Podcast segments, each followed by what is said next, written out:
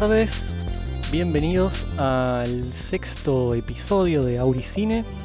En esta ocasión vamos a tener un, un especial literario, lo cual es algo completamente novedoso y hasta un tanto inesperado. Y para eso voy a tener un invitado especial. Daniel, ¿cómo estás?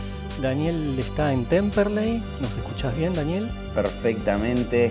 Buenas noches sería ahora, no sé cuándo le van a escuchar los oyentes, pero. Sí, yo bajé las persianas. Acá, acá es de noche, atardecer en realidad, en Temperley. Un día muy bonito, domingo. Qué lindo. Sí, muy domingo. Este va a ser un, un episodio muy, muy dominguero, me parece. Me encanta. Bien, me encanta. voy a presentar las películas. Vamos a hablar de, por un lado, de The Hours, también conocida como Las Horas, y por otro lado, de un documental llamado Cravan vs. Cravan o Cravan, vos después me sabrás decir bien cómo era esta cuestión. Y entonces ya vamos a empezar con Las Horas, que fue una peli. Ambas películas son del año 2002. Las Horas fue un, éxito, acá llegó en el 2003, fue el año que, las vi ambas. Y me acuerdo mucho de esta cuestión que, que fue todo un suceso en ese momento, cuando las películas duraban bastante tiempo en cartelera y el cine era algo importante. Voy a pasar a contar un poco brevemente de qué creo que la va las horas. Una síntesis que se me ocurre es que vamos a tener un día en la vida de tres mujeres, en tres épocas y lugares diferentes. Por un lado vamos a tener a la escritora británica Virginia Woolf. Por otro lado vamos a tener a, voy a mencionar después a las actrices, a Julianne Moore y a Meryl Streep. De Virginia Woolf va a ser Nicole Kidman y las tres actrices van a estar vinculadas con Virginia. Entonces, por un lado vas a tener a Nicole Kidman haciendo de Virginia Woolf en la época que ella está escribiendo una novela y esa novela se llama Mrs. Dalloway. Luego vamos a tener a Julianne Moore, que es una esposa y ama de casa estadounidense, bien prototípica de los 50, que está todo el día en su casa esperando al marido que vuelva de trabajar y que va a llevar una vida no muy, no muy alegre, no, muy, no, va a estar muy satisfecha, digamos, con algunas cuestiones de su vida y va a tener un niño que luego en algún momento va a aparecer en la película. Y por último vamos a tener a Meryl Streep, que va a ser una editora eh, bisexual que va a estar ocupada en cuidar la salud de un amigo de ella muy cercano que en algún momento fue su gran amor de la juventud, que este amigo tiene sida y está en una etapa bastante avanzada y que en ese día, en esa noche, va a ocurrir una, premiación, a la trayectoria de él como escritor. Y bueno, ella va a estar a cargo de los preparativos, que esto es un paralelismo con lo que tengo entendido que es un poco de lo que trata la novela Mrs. Dalloway originalmente, que no leí, pero que tengo entendido que, que se trata también de eso, ¿no? De un día en la vida de una mujer que está haciendo los preparativos para una fiesta. Daniel, te voy a tratar de Daniel por ahora. Dale, dale. ¿Algo que tengas para comentar, para romper el hielo de, de la peli? Bueno, no, tengo. Es una peli, a ver, el 2002-2003, como dijiste que salió. eh, nada, es un, un año que me tiene a mí como un niño. Tenía 10. No, ¿cuánto tenía ya? 11 años, 12 años para esa altura. Yo esa época eh, iba a un videoclub eh, muy frecuentemente y estaba muy atento siempre al cine y a las películas. Eran como un gran lugar para mí de, de- no sé, no sé cómo llamarlo, ¿no? No sé qué nombre darle sin, sin que sea ridículo, porque simplemente me gustaba ver películas por las noches eh, y iba a alquilar un ¿Y eras de videoclub. los que se hacían amigos del, del Sí, dueño? sí, pensá que yo era un niño, entonces es como que las chicas como me tenían ternura, pero yo iba ahí, estaba, analizaba los plots, tipo, me, me quedaba un buen rato y ahí me llevaba la película que me parecía más conveniente. En el caso de The Hours, tengo el recuerdo particular, bueno, yo tenía además después mis actrices preferidas, obviamente Meryl Streep es una de ellas, Nicole Kidman también, Claro. Eh, y mm, en ese momento, bueno, ya de por sí, por el elenco, llamémosle, yo tenía ya una... la- tenía la, la- la antena, digamos, pues yo no las veía cuando salían en el cine, yo las veía cuando salían en el VHS, yo no iba al Claro. cine de chico. Eh, No, no, claro. y entonces, No, y menos para ver una peli de este tipo. podría haber ido, o sea, ya- hoy en día me gusta ir al cine para cualquier cosa. Pero... fue- No, digo, pero a esa edad. A esa edad no, porque claro, no podía ir solo, no, no. Y bueno, entonces eh, me acuerdo de estar comiendo un helado en la Veneciana, una heladería acá de Lomas de Zamora, y eh, ver en eh, la parte de espectáculos de Clarín, o sea, yo era ese tipo de señor ni- niño, niño viejo, porque, o sea, me gustaba leer el diario, por ejemplo, mientras me tomaba un helado. Y, y- me acuerdo una parte de espectáculos que, que decía sobre esta película que le habían cambiado la nariz a Nicole Kidman. Eh, y me acuerdo de este recuerdo patente y yo no sé por qué me lo acuerdo, pero bueno, lo traigo acá ahora que lo- lo- se vuelve competente para, para esta situación. Y Me encanta. desde ahí me quedé, viste, como, uh, quiero ver esa película. Cuando la vi en el videoclub, inmediatamente la fui y la alquilé. Y bueno, me acuerdo que, que me resultó igual en su momento un poco densa. Eh, yo no tenía idea quién era Sí, Virginia claro. Woolf, eh, pero me había gustado, obviamente. Me pareció buena, pero a la vez, o sea, evidentemente mi sensibilidad todavía no estaba eh, como para ese tipo de película, creo, se me ocurre. Porque la vi el otro día, que, la vi para, para este fin, para estar acá hablando de ella. Y, y me pareció muy linda, muy, muy buena. Eh, fue otra, otra eh, imagen que me quedó de la película. Otra lectura, sí. Muy distinta, sí, aparte sabiendo Mencionaste quién lo es Virginia del... Woolf, o sea, porque es un dato mínimo que tenés que tener y, Bueno, y claro. yo era un niño, claro. Mencionaste ahí lo de Clarín y yo tengo una anécdota con lo del diario, con lo de la sección espectáculos, que en casa, eh, bueno, yo tenía 10 años más que vos, en casa eh, venía el diario, venía Clarín casi todos los días y los lunes particularmente, en la contratapa del espectáculos venía un- una especie de cupón que vos recortabas y ibas a los Village Recoleta por un precio, no sé, 2 pesos con 50 de ese momento, por decirte una cosa así.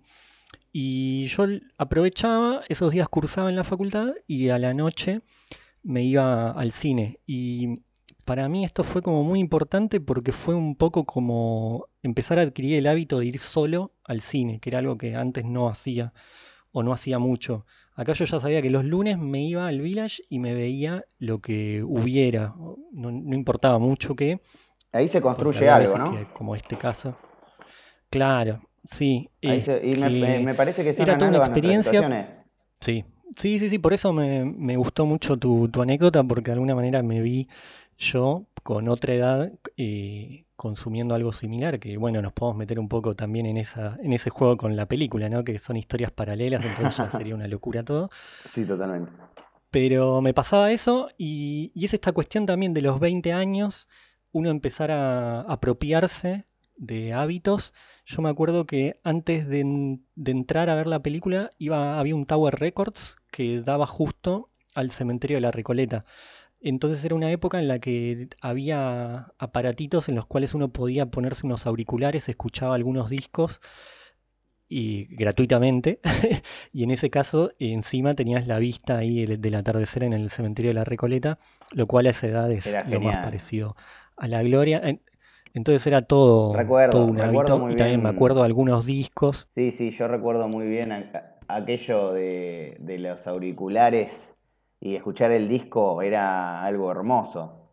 Era como algo muy de, Sí, de esa época. Es una distinción particular. sí, sí, sí, sí. Ya no existe. Sí, sí, sí, sí, sí, una experiencia preciosa y con esa vista que además después se perdió cuando hicieron el shopping ahí en, en Recoleta, eso se perdió por completo porque ahora hay locales. Hay, Claro. y este local era eh, todo ventanal.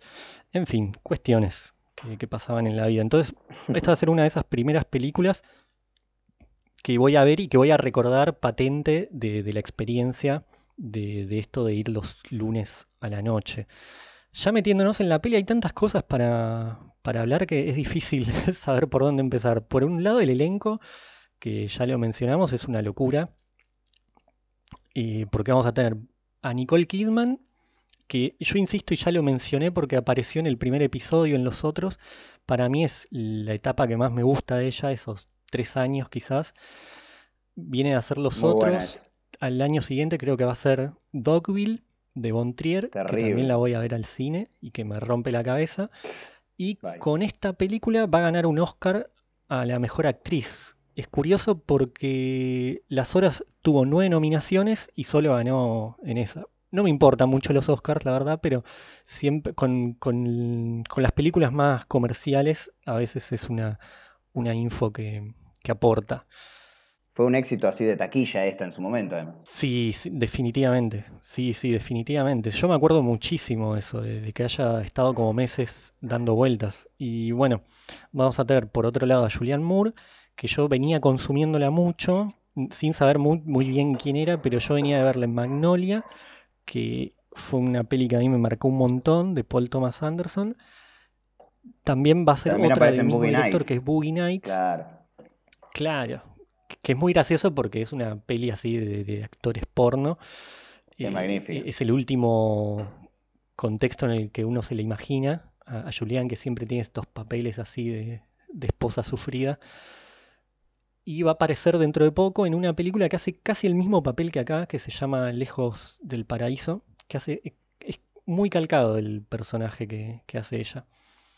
Y por último vamos a tener a Meryl Streep, que bueno, no hay mucho para decir de ella, La 1. solo que sí, viene de hacer inteligencia artificial, que esa también la vi en algún momento Medio floji y después en el 2004 va a ser... un- Sí, la tengo que volver a ver. Eh, cuando vuelva a aparecer acá en el podcast, después te cuento.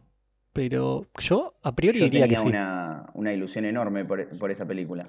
Bueno, después cualquier cosa te anoto. Y después en el 2004 va a ser una que me gustó muchísimo que se llama Lemony Snicket, que es una especie de peli medio de terror, pero no, no terror, terror, sino medio un terror amigable. Medio... Me, me ha gustado mucho esa. Y, y eso es lo que recuerdo ella en la época. Así que, si te parece, empecemos como a tirar mm, así escenas, pasajes de la película que, que nos hayan quedado. Y bueno, ya el, ya el comienzo, ¿no? Eh, tiene uno de esos eh, principios final de circular. ¿Cómo se denomina eso en términos técnicos? No, desconozco, pero expliquémoslo como, como se pueda. Bueno, básicamente, o sea, comienza como termina, ¿no? Ella se suicida, Virginia, Sí. eh, se suicida poniéndose piedras y internándose en un río, Sí, sí. lo cual es muy anómalo. Es impensable, me parece que es como decimonónico directamente. Eh, y ya ese comienzo es impactante, está la famosa carta que le escribe a su, a su marido. Yo conozco más la, la carta y conozco mucho del mito y conozco mucho sobre Virginia Woolf, pero no la he leído en, eh, correctamente, Claro. eh, lo cual es una deuda de mi parte. Eh, pero bueno, la, la carta es muy famosa, ¿no? Que le escribe despidiéndolo. La figura Exacto. de él en la película es magnífica, ¿no? O sea, Sí. como está siempre ahí dispuesto para acompañarla y es como una especie de dique para su locura, pero obviamente un, un dique que no va a funcionar y que de hecho, bueno, el final ya es cantado, o sea, Sí, básicamente sí, ya sabemos cómo termina la historia de ella, pero después tenemos, tenemos dos historias más que se abren ahí. De hecho, para mí está Esa bueno. es la clave narrativa de la película que me parece muy Sí, interesante. de hecho para mí está bueno que arranquen por ahí y no que hayan dejado la cuestión del suicidio de ella para el final o lo que fuere, sino como, bueno, se sacan un poco eso de encima y ni siquiera es un golpe bajo, pues yo detesto los, los Es golpes lo que se bajos sabe. y lo ponen de una... No, está muy bien Sí. hecha la escena, por eso la, la traje, ¿eh? Sí, sí, sí, a mí me, me encanta eso. Es- Y algo que quiero agregar tiene que ver con la música, que me parece que es una locura que acompaña muy bien toda la, la película, porque es una película que están saltando historias, eh, no todo el tiempo porque se detienen bastante a desarrollar cada una, pero bueno, son tres historias en paralelo. Y me parece que están muy bien vinculadas a través de la música que la hace este hombre llamado Philip Glass, que bueno, hay mucho piano y orquesta. Y quería mencionar esa cuestión que para mí, ahora que la volví a ver tranquilo, me daba cuenta de, de, cómo. no es menor, no es menor el dato. Y Yo no lo sabía, por ejemplo. Yo la vi sin tener idea que era Philip Glass quien hacía la música, por ejemplo. sí, sí, bueno, ah, es que pasa esto con la peli. Después, si uno no tiene que, estar en una situación como la que estamos nosotros ahora, uno dice, uh, qué buena película, pero dejas pasar un par de cuestiones. Y la verdad es como que la hicieron, le pusieron todo lo que podían de, de esmero y de producción para que, que- que sea lo que es. El tema de, le voy a decir Virginia, a la buena muchacha, eh, cómo está caracterizada también. Es, eh, yo vi un videíto en el cual muestran todo el laburo de la maquilladora, de cómo le hace la prótesis de nariz y cómo ellos eh, no buscaron hacer una recreación fiel de ella en cuanto, no sé, no, no- querían que hablara como hablaba Virginia en su, en su época, sino como hacer más una caracterización en la cual eh, como capturar la esencia de ella y creo que, que le salió impecable porque lo de Nicole Kidman es algo increíble. Y la escena del pájaro es alucinante. Sí. ¿Querés contarla mínimamente? No, bueno, eh, básicamente hay un pajarito que trae una niña, no me acuerdo, creo que es una nena, ¿no? Sí. Le trae un pajarito que está ahí medio, medio muerto y como que queda depositado ahí, medio yaciendo, y ella agarra y se, se tira al suelo, y a- a- se acuesta en el suelo y se queda mirándolo como desde una cercanía. Y es una escena buenísima, está muy bien lograda. Por ejemplo, esta misma escena, así como la agarro yo, no puedo decir, ah, esto es una boludez. Sin embargo, se vuelve muy impactante eh, en el momento de la película. Sí, sí, sí, sí, sí, sí, sí. Y es algo que la película logra con frecuencia, o sea, logra desarrollar ese tipo de atmósferas para que la película sea impactante. Por eso eh, la, la sensación que me quedó de niño de que había sido densa no es errónea. O sea, a ver, eh, la película es muy cargada. Entonces, bueno, hay que ver qué, yo diría que lector, ¿no? Pero acá qué, qué, eh, Qué espectador, sí. está dispuesto a entregarse a la película de ese modo, porque me parece que no, no se puede no, no verla sin, sin engancharse un poco con eso, con esa sensación y con esa pesadumbre. Estamos hablando de una persona que está desesperada, en el caso de Virginia Woolf, Claro. vamos a decirle Virginia, así coincidimos en la, en la forma de nombrarla, y después también obviamente en la ama de casa y después también en Meryl Streep. O sea, eso, esa desesperación está ahí condensada en los tres personajes y es con lo que conviven principalmente los tres personajes. En un momento Meryl Streep agarra y está el invitado nuevo, viene un invitado a la casa y bueno, que va a venir la fiesta para este muchacho el escritor y ella agarra y rompe en llanto, o sea, es como, es too much, Sí. pero claro, está sobrepasadísima, esa, es la- esa es la cosa. Es que eso es a mí algo que me sorprendió mucho, que si bien es muy pesada y, y bueno, a mí me pasó de, de tener empatía con los personajes y demás, no sentía esto del golpe bajo, ¿no? No me parecía que estuviesen abusando de recursos para que vos sintieras lástima por las mujeres, sino todo lo contrario, ¿no? Son mujeres que igualmente son en, de alguna forma muy fuertes y eh, no, para mí no apelan como a, la lástima, porque qué sé yo, el personaje de Julianne Moore, Laura Brown, es un personaje que hecho de otra forma podrías tenerle toda la pena del mundo, porque es una, una esposa que está ahí encerrada en su casa criando al nene, el marido va a laburar, es un excombatiente de la Segunda Guerra Mundial, y ella es, eh, al principio da la impresión como que es la nada, y después ella va a desarrollar una sensibilidad por la cual uno va a ver que ella aprecia un montón a su vecina, aprecia y hasta tal vez un poco más, quizás hasta tiene un vínculo sentimental implícito y se va a poner muy mal cuando a esta vecina le cuente que tiene un problema grave de Sí, salud. no tan implícito, te diría. Bueno, no, está bien, después se la chapa, pero digo como que uno no sabe, no, no- no- no llegaron a desarrollar ellas eh, en su vida eh, esa- ese vínculo. Eh, eh, sí, está claro que le gusta, pero Claro. bueno, no, no es que se veían todos los días y pasaban cosas, sino que a, a- a partir de, de esta confesión del problema de salud grave que va a tener la vecina, bueno, ella va a aflojar y lo más lindo de esa escena es que va a estar el nene ahí mirando todo con cara de... Sí, no. Ese niño además tiene cara de grande, más gracioso ese enano. Sí, bueno, el nene es un personaje también muy importante en la, en la película. Sí, bueno, eso, eso se devela más adelante. No, no, obvio. Igual me quedo con el niño actor, que es muy particular también. Encontrar a ese nene con, con unos ojos saltones, una mirada muy, eh, muy, un niño muy da la impresión de muy sensible, ¿no? Ahí en la peli, como que encaja perfecto para esa madre con todos los problemas. Y, y Julián está perfecta y cincuentosa. Y del niño vi después que era muy gracioso porque en las escenas pesadas, realmente pesadas, y al niño no, no le contaban de qué, iba, par... de qué iba la película. No es que le decían, bueno, mira, en esta escena Ah, mirá. tu mamá e- está como que quiere ir a suicidarse, ¿sí? Entonces, lo que, lo que buscaron tanto el director como la gente ahí de, de producción, le contaban cuentos de hadas al nene y lo que grababan, o sea, lo que filmaban eran las reacciones del nene y eso es lo que quedó en la peli. Si uno la vuelve a ver, Wow, muy bueno. si uno la vuelve a ver en las escenas que, sobre todo en las que suceden en la casa, cuando están la familia junta, uno puede ver cómo el nene gira la cabeza de repente y mira a la cámara. Y, y ahí tiene mucho más sentido lo que comentaba, eh, esto que justo en una entrevista del director, que me, me encantó como recurso, porque él decía como, bueno, no, no le podemos cargar al pibe con todo el drama que está viviendo la madre.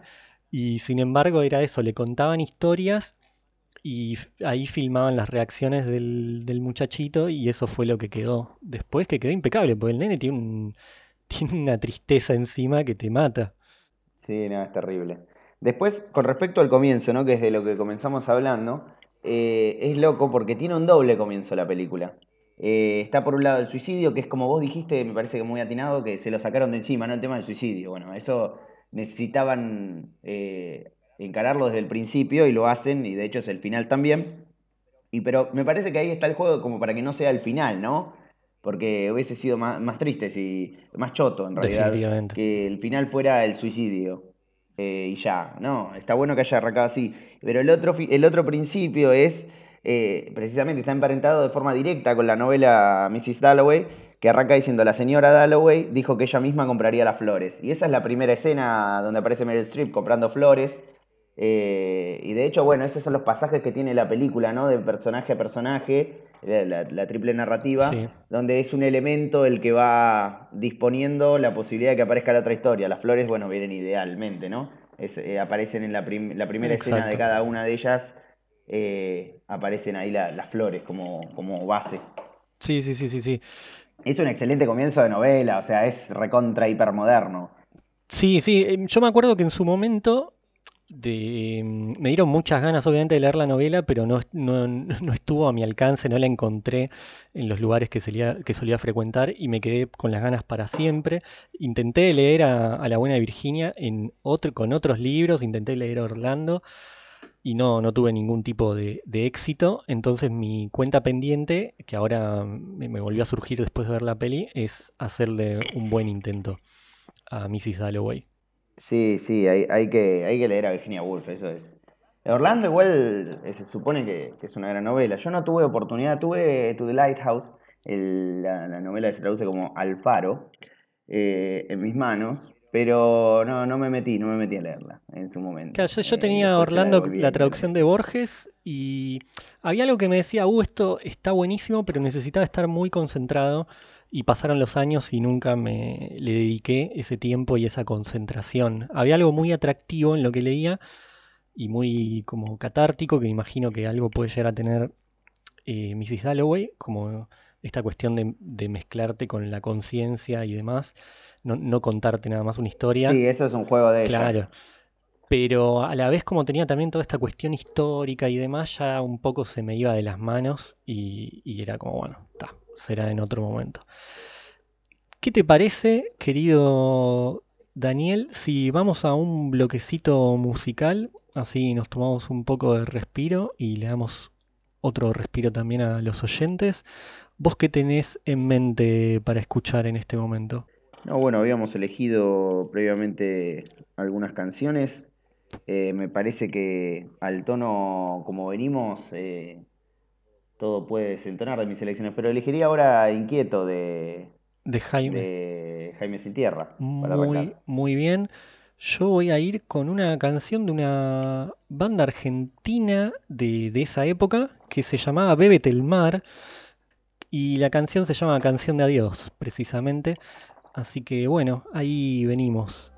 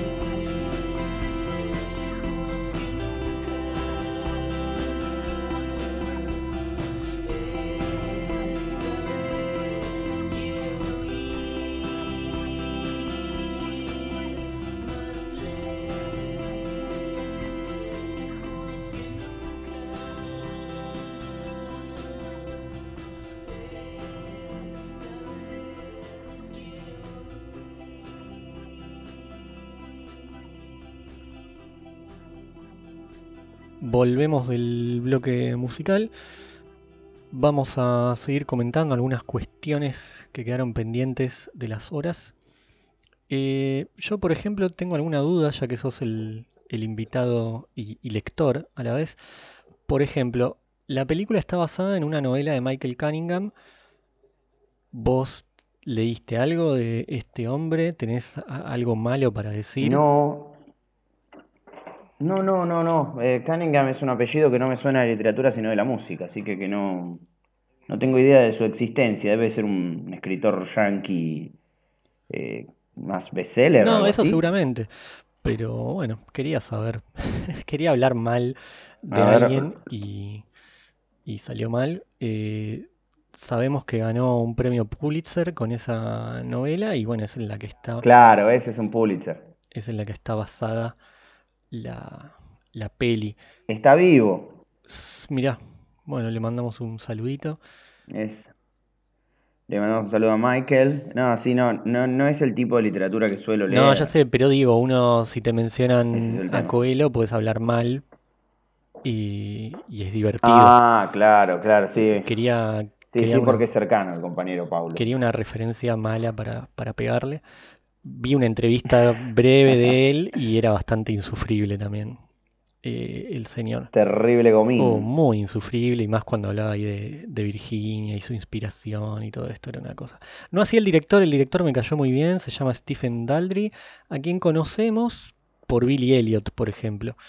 Eh, es el mismo director. Ah, mirá, muy buena película. Sí, sí, sí, sí, me sorprendió realmente vincular una cosa con la otra. Este hombre vino, viene del mundo del teatro y, y esas cuestiones. Igual era como que la peli ya estaba lista, ya estaba el guion, ya estaba todo y metieron al director. No, son estas cosas medio hollywoodenses, ¿no? Como que no es que un- hay un Sí, sí, director que se claro. arma, tiene un No hay sueño. una, una mente maestra, sino que hay un producer ahí, Claro. tipo, consiguiendo todas las piezas. Exactamente. Y Las Horas era el título original de Mrs. Dalloway, según tengo entendido, y que de ahí salió el nombre tan original. Y bien, sí, pero, pero bueno. Y dura casi dos horas, eso también siempre me, me interesa remarcar esta cuestión, para que uno sepa cuánto tiempito libre se tiene que dejar, y en este caso es un tiempo intenso. A mí me pasó que, a pesar de que era tan, es tan pesada y dramática y lo que uno quiere, ¿no? Que, que a uno lo, lo lleva a sentimientos bastante oscuros, me la devoré. Eh, me la vi en dos noches y, y quedé muy, muy enganchado con, con la peli. No se me hizo densa en, en ningún momento.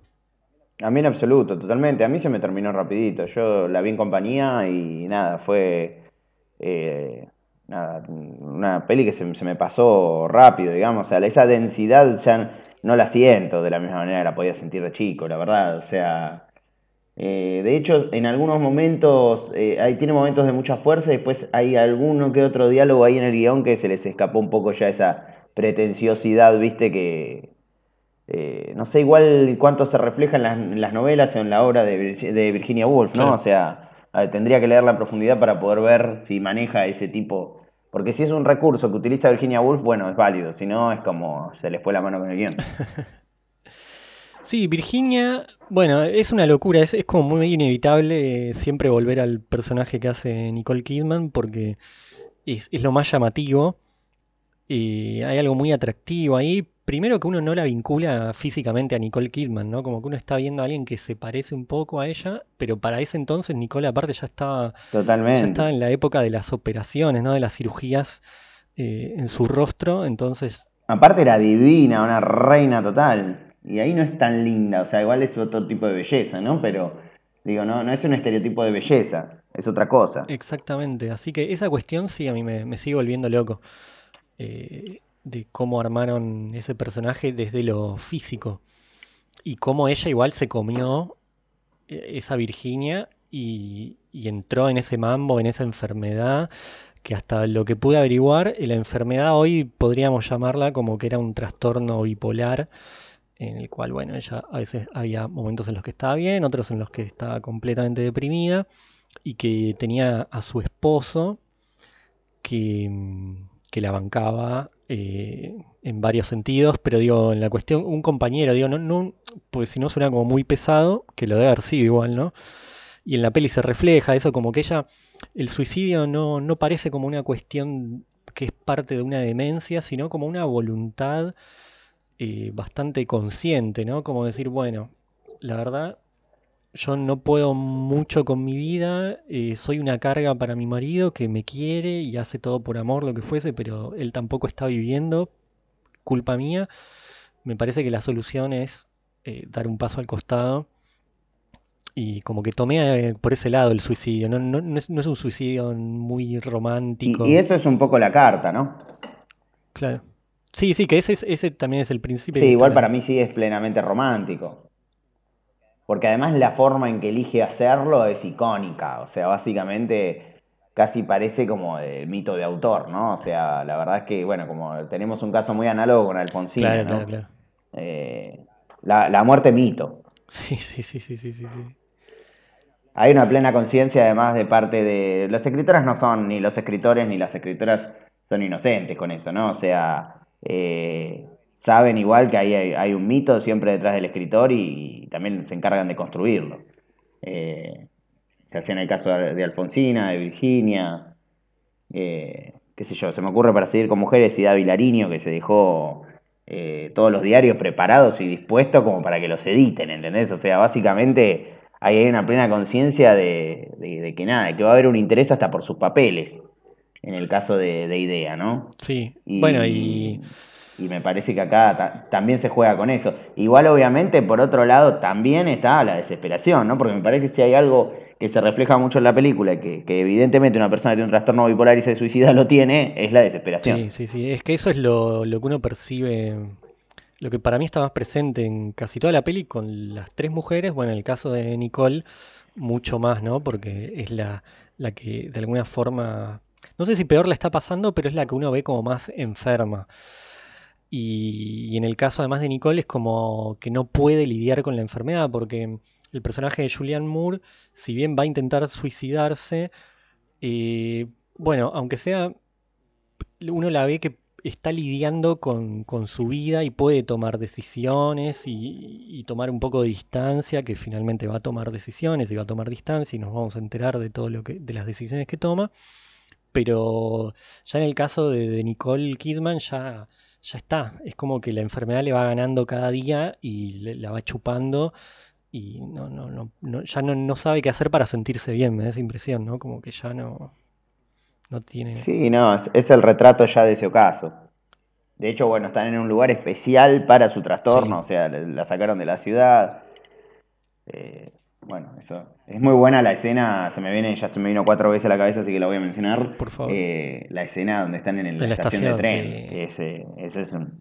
Sí, sí. Y quizás la, la, mejor cita también junto con la del pájaro, ¿no? Bueno, fíjate que las escenas de Virginia, de Virginia, perdón, son las, la, las más fuertes. Y claro. Sí, sí, sí, sí, sí, sí, sí. Y bueno, la, para contar un poco, la escena de la estación del tren es una escena en la cual el esposo se da cuenta que Virginia había salido, entonces la, las mucamas le dicen como no, Virginia salió hace un rato, tranqui, y el marido obviamente que en todo momento está pensando lo peor, eh, sale a buscarla desesperado, a la, llega a la estación de tren y está ella ahí esperando el tren a Londres. Y, y ahí hay una escena muy linda ahí porque ahí se nota como ese vínculo que tenían, ¿no? En la cual, en el cual el marido le dice, bueno, ¿querés que volvamos, querés volver a Londres? Obviamente que primero se quiere matar porque le dice como amiga, nos vinimos acá por tu salud y ahora vos te querés volver a, allá como dame respiro. Y, pero a, a, la vez ahí uno entiende como, como ese amor y que obviamente no es, no es, no son la pareja ideal, pero a la vez el, tipo, yo creo que la, la, quiere de verdad, ¿no? Más allá de, toda la, al menos siempre hablando de la película, ¿no?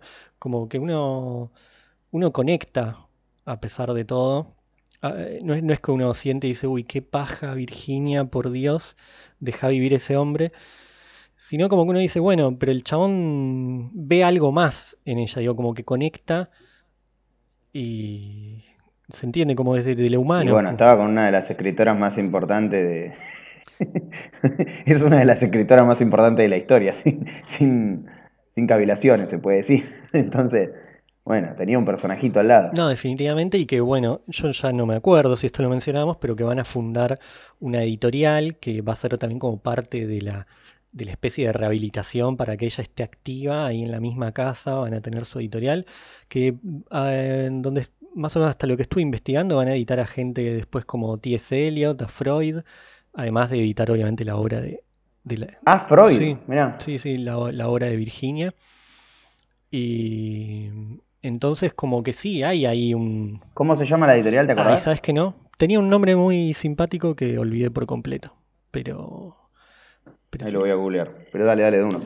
Así que esas cuestiones eh, me parece que están, me, me gustaron mucho y también después el vínculo de ella con su hermana Vanessa Bell, que era una pintora que fue medianamente conocida también y que la hermana la va a ir a visitar con los sobrinos, que después vi unas entrevistas a los sobrinos ya recontra viejos que contaban historias así como, no, sí, Virginia estaba re loca, nos encantaba ir a la casa, como, este, eh, eh, estaba muy, muy bueno y que también hay un paralelismo en que con la escena que hablábamos de Julianne Moore como chapa con la vecina y en un momento Virginia va a chaparse a la hermana también cuando la hermana se está yendo de la visita.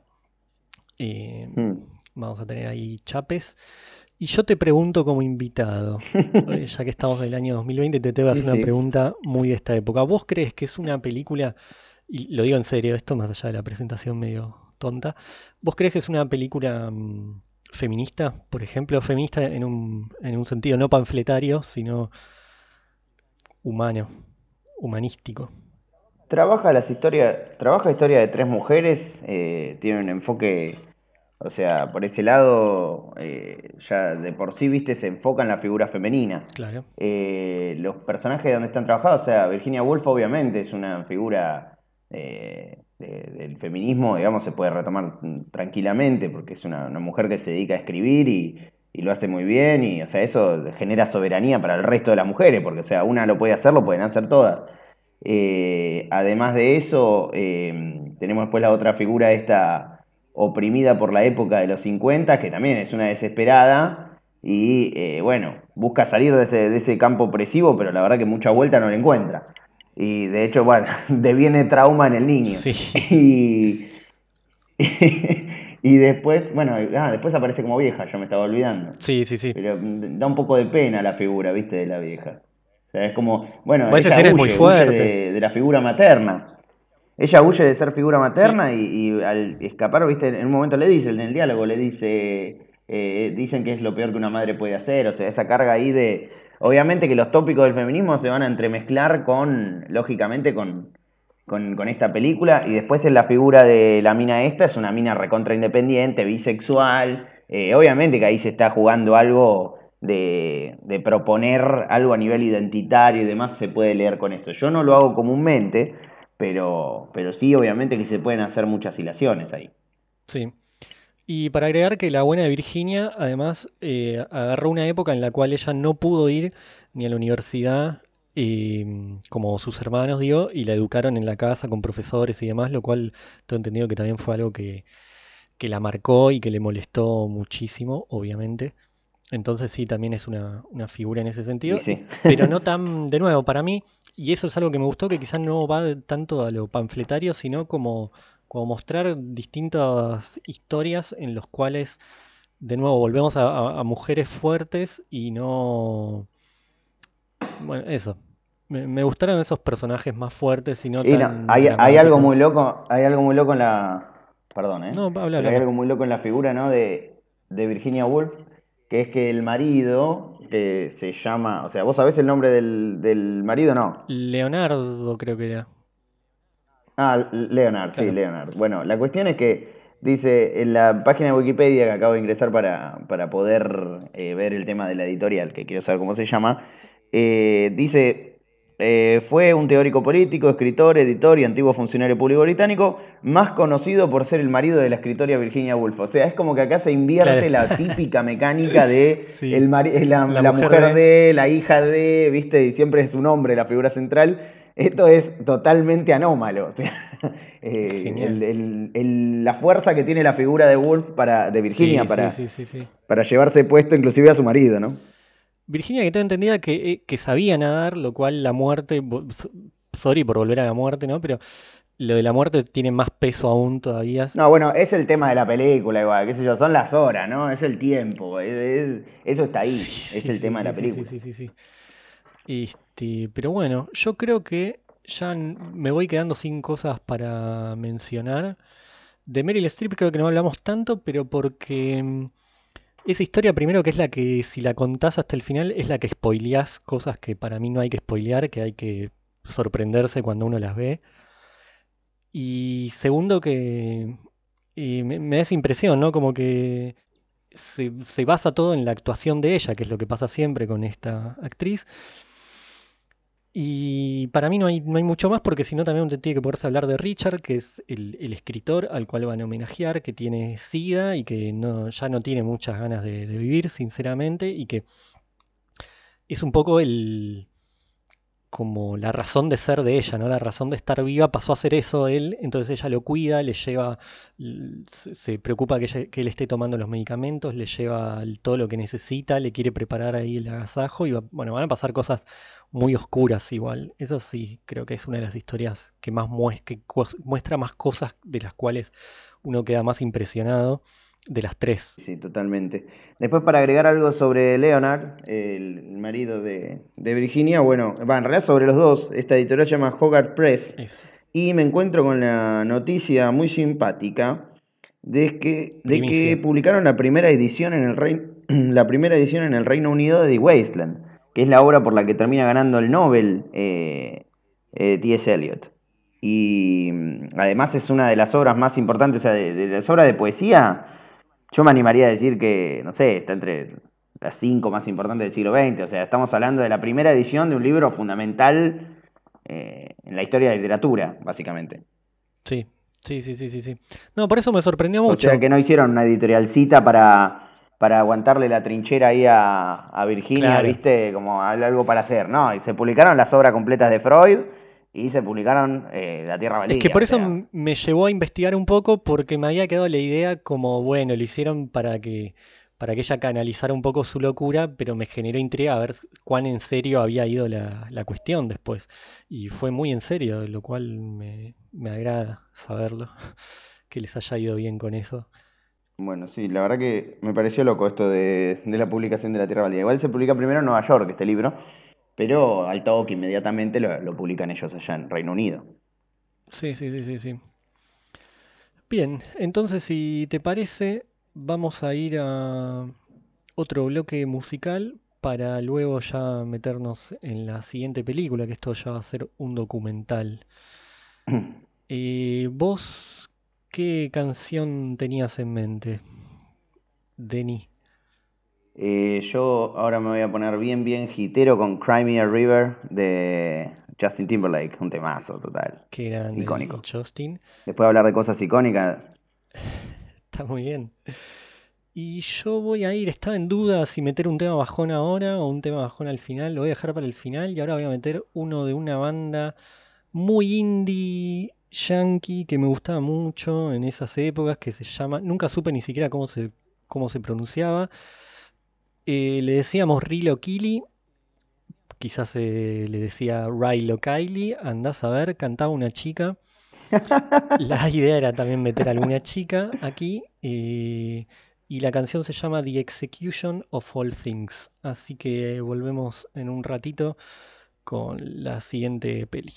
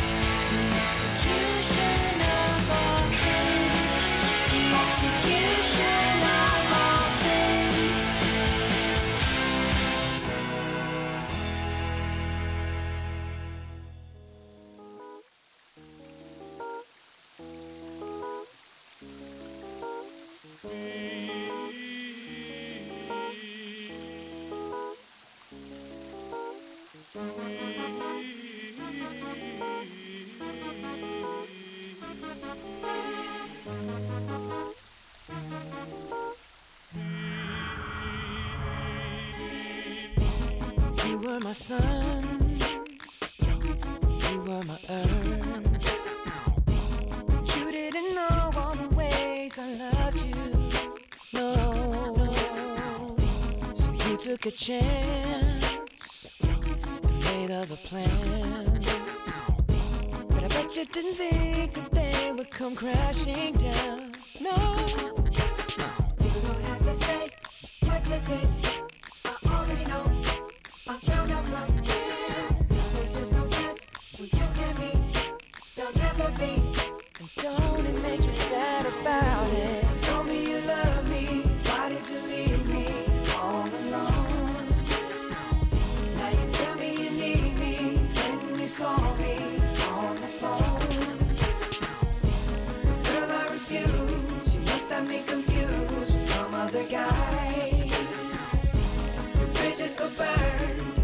it's your turn to cry.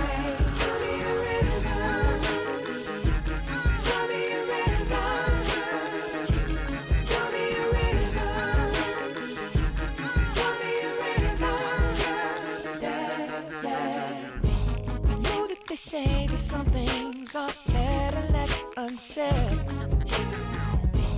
He doesn't like it, only talk to him, and you know you don't know it. And all of these things people told me keep messing with my head. Should've picked honesty, then you may not have thought it.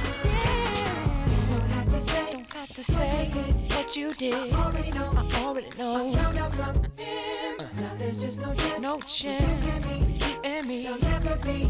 And don't it make you sad about it? Told me you love me. Why did you leave me all alone? All alone. You tell me you need me. Then you call me on the phone. Call me on the phone.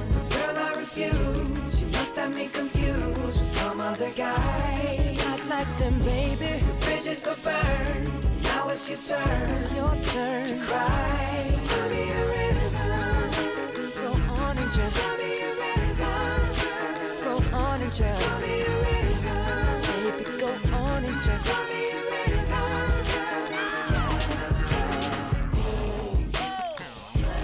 damage is done, so I guess I'll be leaving. The damage is done, so I guess I'll be leaving. The damage is done, so I guess I'll be leaving. The damage is done, so I guess I'll be leaving. Don't have to say what you did. I already know. I already know. Uh, no chance. You and me. Don't it make you sad about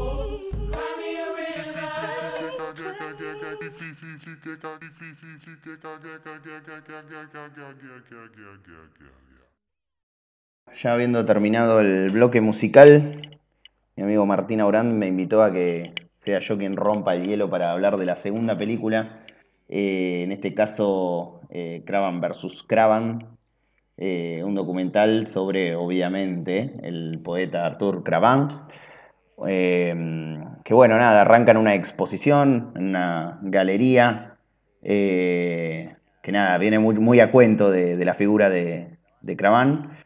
Eh, y bueno, a partir de ahí este documental comienza a preguntarse por la figura de Cravan, que tiene mucho de mítico, Sí.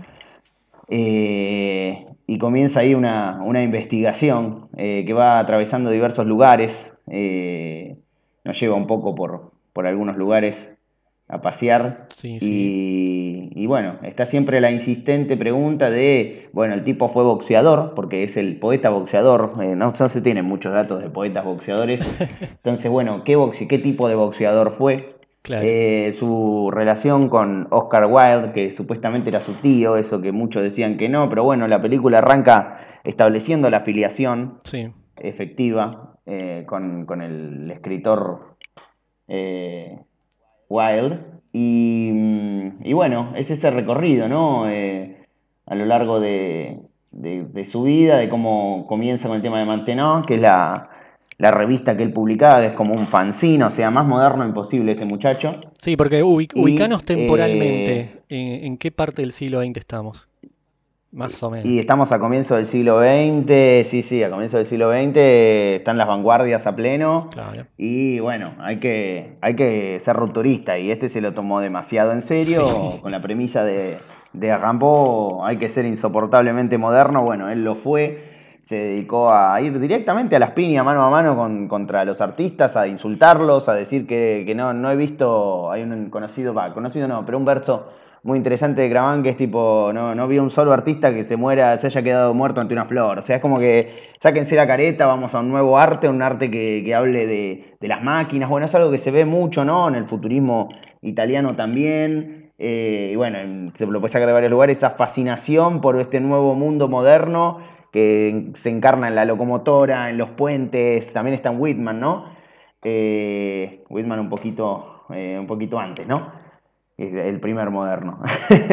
Eh, y nada, eh, es, es este, este muchacho que es igual un radical y alguien que obviamente solo busca problemas. Sí, un, un y que se provocador. quiere meter a toda costa. Un provocador. Sí, sí, se quiere meter a toda costa y bueno, muy confiado obviamente en sus dos metros. O sea, tremendo muñeco. Hay una escena en particular de la película que fue mi preferida. La que la filmación. dice, dicen que era más bonito que Modigliani. Ah, sí, sí, sí, sí, sí, sí. A mí me gustó mucho que en un momento Así que bueno, meten una filmación donde él aparece, no sé, dos minutos y ahí se ve lo alto que era y era muy impresionante. no, no, no, un monstruo. sí, las imágenes de archivo son muy interesantes de la película. Eh, están buenos los lugares que recorre y los personajes que eligen entrevistar. Eh, es, una, es un lindo documental. Vos me habías comentado en su momento, antes, antes que yo lo vea, que, que no te habías quedado tan convencido después de verlo en su Yo momento. lo que tengo, eh, voy a empezar con algo biográfico que se justifica porque es mi podcast, em, que esta entrada de los cientos de millones de entradas que tengo de películas fue la única que se me ocurrió en la vida eh, anotar, a- hacer una especie de, de comentario al respecto de la película. Entonces tengo anotado documental acerca del poeta boxeador Arthur Cravan, malísima, densa y aburrida, julio 2003, y bueno, fui con Menganita. Y, mm, entonces yo partí de ahí, ¿no? Nunca le tuve mucha fe, Terrible. pero a la vez me daba curiosidad porque digo, bueno, ya pasó mucho tiempo, hay que volver a verla y no, Es que es nada puede interesante ser que vos no tenías malo, ¿no? ni puta idea quién era Craván. No, pero nunca me generó, a, a diferencia de lo que me pasó con las horas, que después quería ir a leerme algo de la buena Virginia, acá no quería tocar un libro definitivamente de este hombre.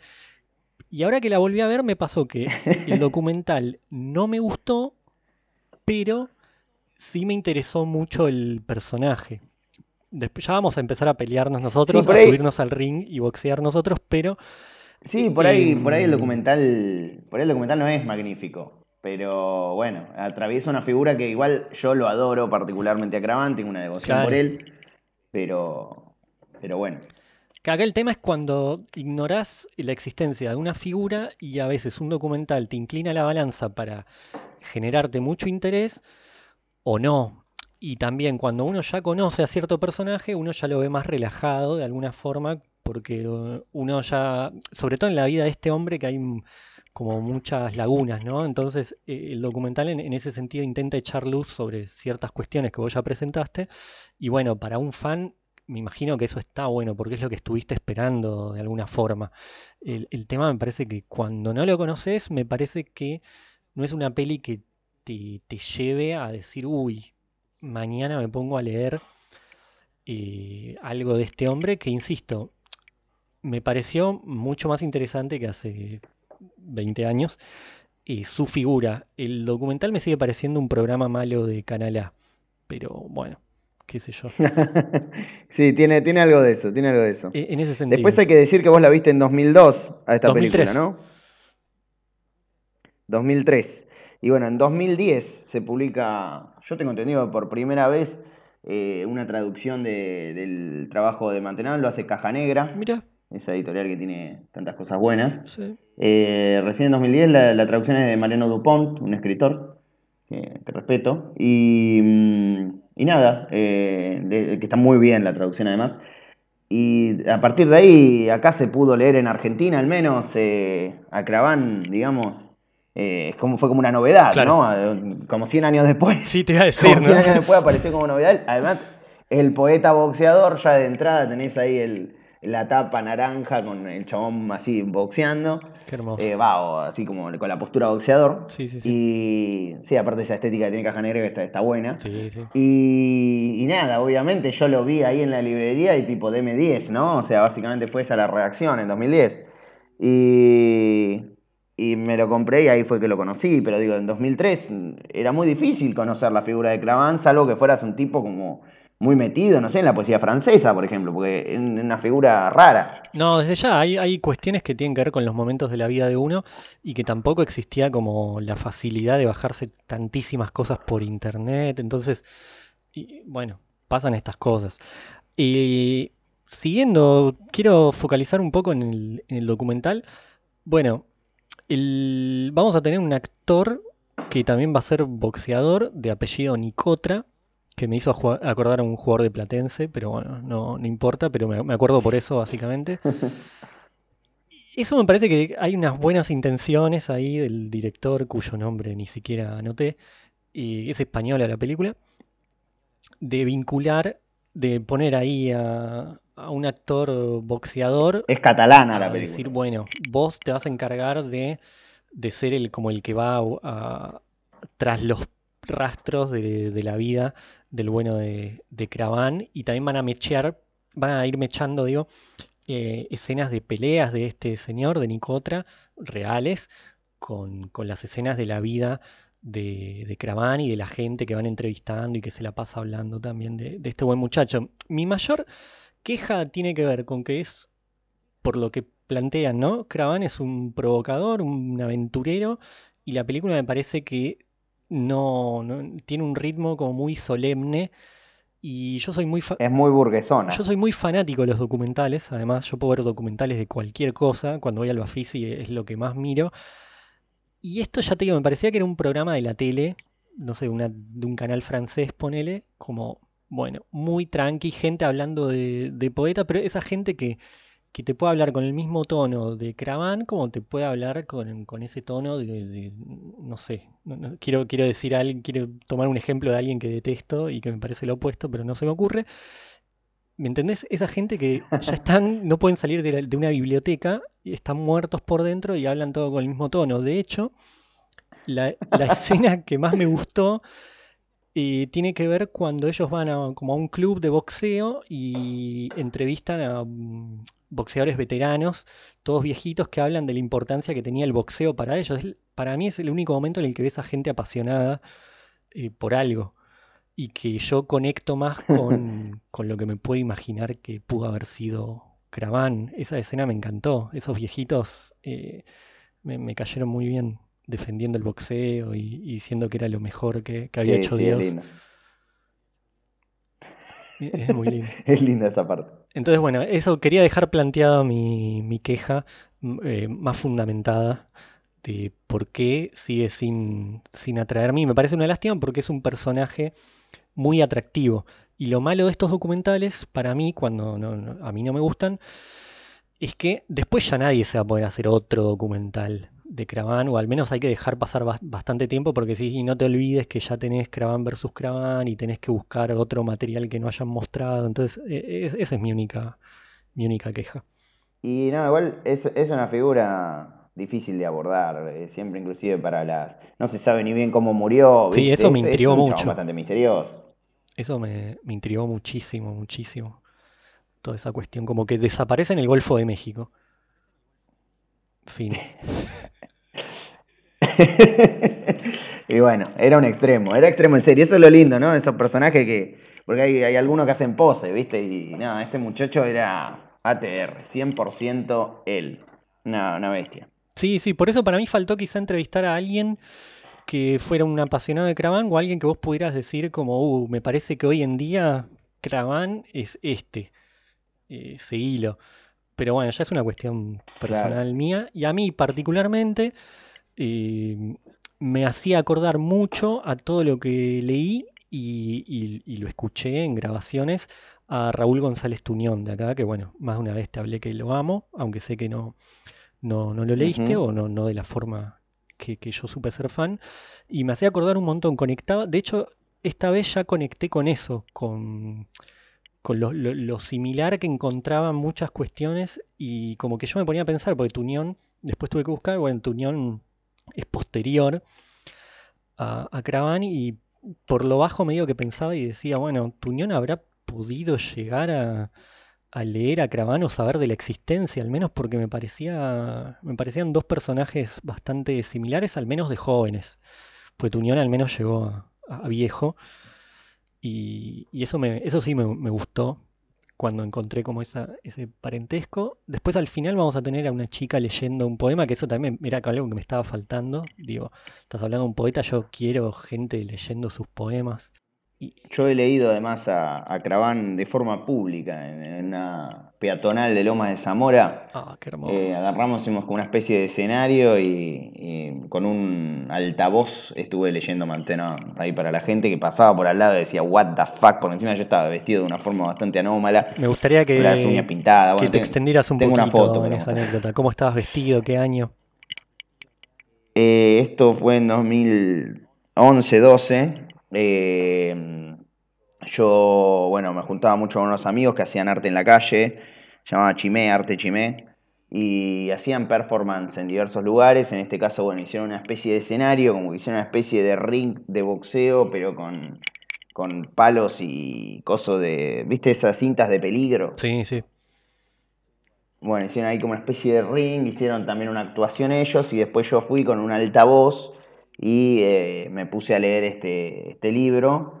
eh, y yo estaba vestido con unas calzas, no me acuerdo ni de qué color, pero o sea, ya de por sí como unas calcitas, eh, unas zapatillas deportivas, una campera verde gigante que tenía que era medio como extraterrestre y un gorrito como con forma de sapito.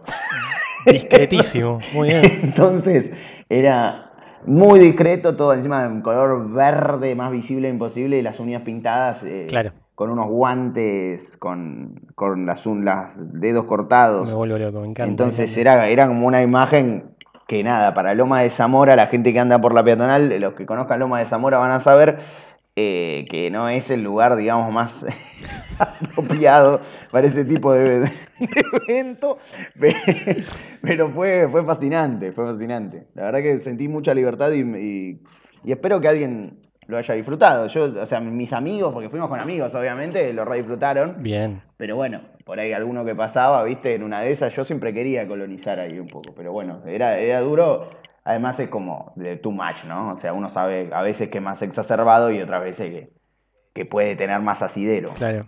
¿Y queda algún tipo de documentación de este evento?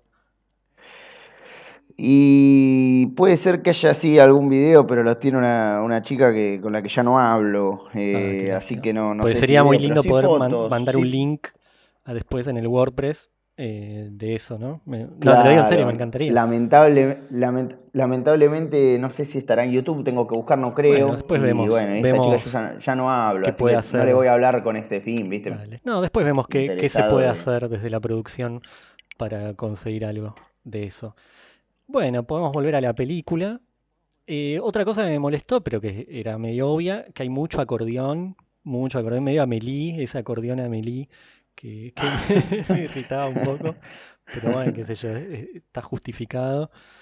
Em, yendo a lo biográfico, yo tengo para contar una historia que primero que fui al Lorca y que tenga registro de ser la primera vez que fui al cine Lorca, al menos desde las entradas, la primera vez que recuerde.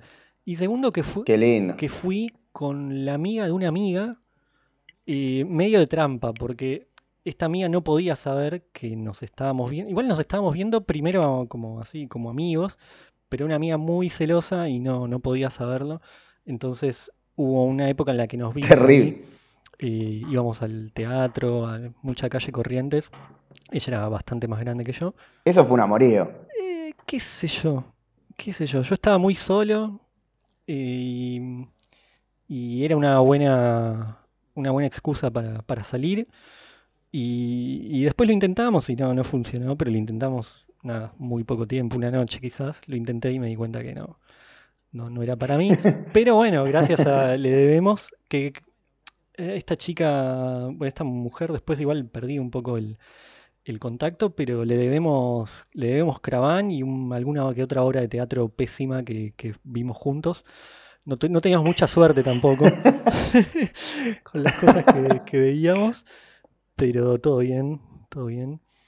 Y es- es- eso me acuerdo. Le mandamos un cariño. Sí, un cariño a, a Gabriela, donde sea que estés. Nada más supe que tuvo un hijo, me alegro mucho. En algún momento de la vida tuvo. Y ya, no, no, no, no hay mucho más para comentar, ni siquiera desde ese lugar. Así que, si te parece, podemos volver al docu y, Perfecto. y algunas escenas. ¿Vos qué recordás de toda esta cuestión del boxeador peleando contra este Jack Johnson, boxeador estadounidense, campeón de todo, negro? Que es algo que le hacen Y mucho. eso uno ya, yo ya sabía que, que fue una farsa, ¿no? O sea, básicamente ya tenía conocimiento de que, bueno, no una farsa, es algo que pasó, pero o sea, eh, dio, pena, ¿viste? El chabón salió a vender humo como que, que iba a pelear contra el campeón del mundo y que podía ganarle, pero bueno, la película se encarga de reflejar muy bien ese fraude, ¿no? Que, que fue porque obviamente era un megalómano, Cravani por ahí en su, en su interior habrá creído que, que podía ganarle, básicamente, un tipo bastante psicótico, Cravan. Así que eh, tiene sentido que, que el tipo se haya propuesto hacer eso tan ridículo y, y bueno, que haya fracasado de esa manera. Eh, después, bueno, también la película se encarga de reflejar que, que hubo un tema de plata ahí también. Sí, claro. o sea, una cuestión dineraria. Eh, la gente pagó para ir a ver un espectáculo y se encontró con otro muy distinto. Que encima me encanta porque se toma el trabajo de ir a la Plaza de Toros, ahí creo que era en Barcelona, donde tuvo lugar, como que le, le ponen mucho entusiasmo para lo que fue una pelea Bueno, igual, o sea, la película es de Barcelona, pero la película es de Barcelona Sí, y sí, bueno, sí, obviamente... Necesitan vender todo eh, lo que... por eso yo te resalté que es catalana la película, no española. Eh, es una película catalana. Eh, se encargan, bueno, hablan en catalán en una parte, o en más de una parte. Eh, me parece que eso es, es ahí una película que ta- también eh, hace patrimonio con eso, ¿no? O sea, Craván es una figura internacional, itinerante. Eh, entonces un poco también se apropian de esa figura. Sí, sí, sí, sí, sí. Pero bueno, no sé, ¿hay algo más que quieras agregar de la, de la peli en sí, antes de seguir hablando de Craván y que en breve nos leas algún A poemita? mí, a mí me gusta la escena de, de la montaña rusa, me pareció que estaba linda esa escena, no sé si a vos por ahí te parece inferior. Refrescame un poquito más. Porque me decís montaña rusa y no... Eh, blanco y negro, es al principio que, que cuando arranca, viste que suben por la montaña rusa, es como una imagen, no sé, parece de archivo, en blanco y negro, Sí, sube la montaña rusa y después pum, cae. sí, sí. Eh, típica imagen. Está buenísima, no sé, va, me pareció que estaban lindas esas Sí. imágenes. Eh, y bueno, después me gustan mucho las imágenes de archivo. Eso es lo mejor. Eh, me parece una locura eso. Sí, eso definitivamente es lo Eso mejor. sin duda lo mejor. Porque también cierran con Bueno, un corto, de, de lo- los viejitos boxeadores. Claro, cierran con un, ¿Con un corto? una especie de corto de peli homenaje que supuestamente le hacen Man Ray, Duchamp y, y demás, como muy surrealista todo. Eh, que eso, de nuevo, volviendo con lo que es el material de archivo, me, me gustó mucho. ¿Vos sabés esto si es real o si lo querían Sí, para seguir endiosando a, a Craván? Yo honestamente no tenía la más pálida idea de que ese material existía, así que eso me pareció bastante... A mí me gustó el documental, pero porque nada, o sea, tenía que ser muy malo para que no me guste un documental sobre Craván, ese es el tema. O sea, porque además me refrescó a Craván en mi... eh, vos lo viste en tu momento, en 2003, pero o sea, yo tuve mucho cariño por Craván, lo leí mucho, o sea, y tiene una obra muy corta, porque o sea, no, no tiene muchas cosas. Y, y nada, obviamente después lo quedó de lado. Aparte una figura que viene perfecto para la adolescencia, ¿no? Después ahora que uno se viene un poco más viejo ya está con otras cosas, pero eh, volver a, a recordar esa figura tan, tan graciosa y tan interesante y que me volvió tan loco, eh, me, me encantó. Por eso a mí la película me gustó. No, obvio, obvio, es entendible igual. eh, el lado por el cual conectaste. ¿Y de la muerte se supo algo más en algún momento de la vida o nos quedamos con eso como misterio? Nos quedamos con que capaz murió ahí cruzando con una balsa. O sea, no, no, no es, es una muerte de la que no se sabe mucho. Después una, una cuestión anecdótica, bien argentina, argentina, que me llamó la atención, que cuentan que después, el, después de, de Barcelona se va a Nueva York eh, disfrazado de soldado, huyendo de la cuestión militar y demás, porque también estamos hablando de dos películas, en este caso, bueno, de dos personajes, y que tienen mucho que ver con las guerras. Eh, tanto Virginia, porque tengo entendido que Virginia la termina estresando mucho y le, termina ayudando un poco a suicidarse esta cuestión que ya había empezado la Segunda Guerra Mundial, como ese estrés de la guerra ya le estaba afectando bastante. Y en este caso estamos, porque él se va a Barcelona, tengo entendido que Graban se va a Barcelona en la Primera Guerra Mundial. Entonces después huye de sus deberes militares y se va a México, como ya listo, que me vengan a buscar. Convence a la novia, la pasan muy mal y ahí comentan que ella se viene a Buenos Aires y después él desaparece, se lo traga el Golfo. ¿Se sabe algo de la vida de la chica en Buenos. Aires o estuvo un rato aguantando y... Pues la época, tengo entendido que No, también viene no, no, Duchamp, yo- cuando Duchamp está un tiempito acá y... Sí, sí, no, pero no, no tengo, lo de Duchamp lo tengo por otro, por otra fuente y no, eso, ese dato no, No, yo por si había algo lo desconozco, sí, sea algo... es graciosa la mención igual, Claro, es como que siempre es tí- típico de los argentinos, ¿no? Es, eh, ahí estamos, sí, sí, tal cual es esa cosa de Argentina, Argentina, ¿viste? Cuando estás mirando ahí como, totalmente, qué grande. aunque sea figurar. Sí, sí. No, y aparte la película menos Sí, no, esperada, no, ¿no? no, el paso de Duchamp es lo menos épico del mundo, o sea, básicamente el chabón se vino a refugiar, sea, un chupapija, se vino a refugiar y, y encima bardeó acá a la Argentina, y son todos unos chetos de mierda, porque claro, encima le tocó tratar a todos los cool chetos de, de ahí de... Él estuvo ahí en la zona, en el casco histórico, tribunales sería la zona. Eh, ahí anduvo y nada, claro, le tocaba frecuentar solo a los ricos de mierda estos que estaban en continua, perpetua imitación de Europa. O sea, solo querían ser europeos, básicamente, esa gente, más aburrida imposible. Sí, sí, sí, sí, sí. Pero bueno, tiene esa cuestión anecdótica también que, que me había llamado la atención. Así que, si te parece, podemos proceder a, a que nos leas el poema, o los poemas, o lo que quieras leer, y eh, ya cerraríamos eh, este episodio. Entonces yo voy a proceder a anunciar eh, mi, mi tema con el que voy a, a cerrar, que es Partir y Renunciar de la queridísima Rosario Blefari, de su disco del 2002, eh, que se llamaba Cara, y uno de mis temas favoritos de ese disco, antes que empezara a ser ella un poco más conocida como solista. Y bueno, y Denny, ¿con qué cerramos? Eh, y yo em, creo que voy a ir con Yoshimi Battle de Pink Robots, eh, la parte 1, canción que me hace feliz particularmente. Me encanta. Bueno, yo voy a pasar a saludarte porque cuando vos termines de leer, después vendrán las canciones. Te agradezco tu tiempo. em, ojalá le hayas pasado bien y ojalá esto se repita. A mí me encantó tenerte acá hablando de, de literatura y de cine, que son dos cosas que de una u otra forma nos unen. Y bueno, por favor, eh, el Yo estoy micrófono. muy, muy agradecido por la invitación.